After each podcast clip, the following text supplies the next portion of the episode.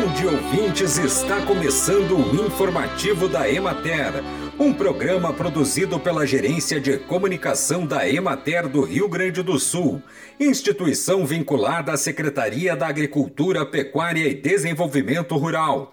A apresentação é de Matheus de Oliveira, na técnica José Cabral no Vale do Caí no Alto Vale do Taquari, onde se concentra a maior parte dos citros em colheita no momento, as atividades dos citricultores na primeira semana de novembro foram o final da colheita das variedades tardias de bergamota e laranja.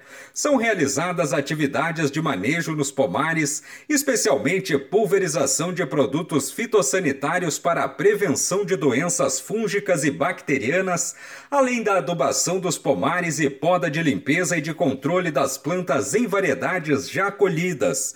Houve aumento expressivo no valor dos fertilizantes minerais, o que gera preocupação com os custos de produção para a próxima safra. No Alto Vale do Taquari seguem relatos de queda anormal de frutos jovens de laranjas, especialmente nas variedades de umbigo. Os pomares estão em estágio de pegamento dos frutos jovens com boa perspectiva para a próxima safra, caso o tempo continue colaborando para bergamotas e média safra de laranjas, devido à queda maior de frutos. Dentre as bergamotas está praticamente encerrada a colheita da Montenegrina. A Murcô também está se encaminhando para o final da colheita, com 93% da atividade realizada. Em alguns municípios ocorre colheita fora de época de bergamotas caí temporã.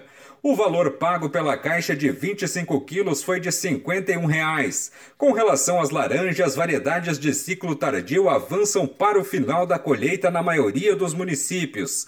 A Umbigo Monte Parnasso já foi 95% colhida, Céu Tardia 100% colhida e a Valência 95% já colhida.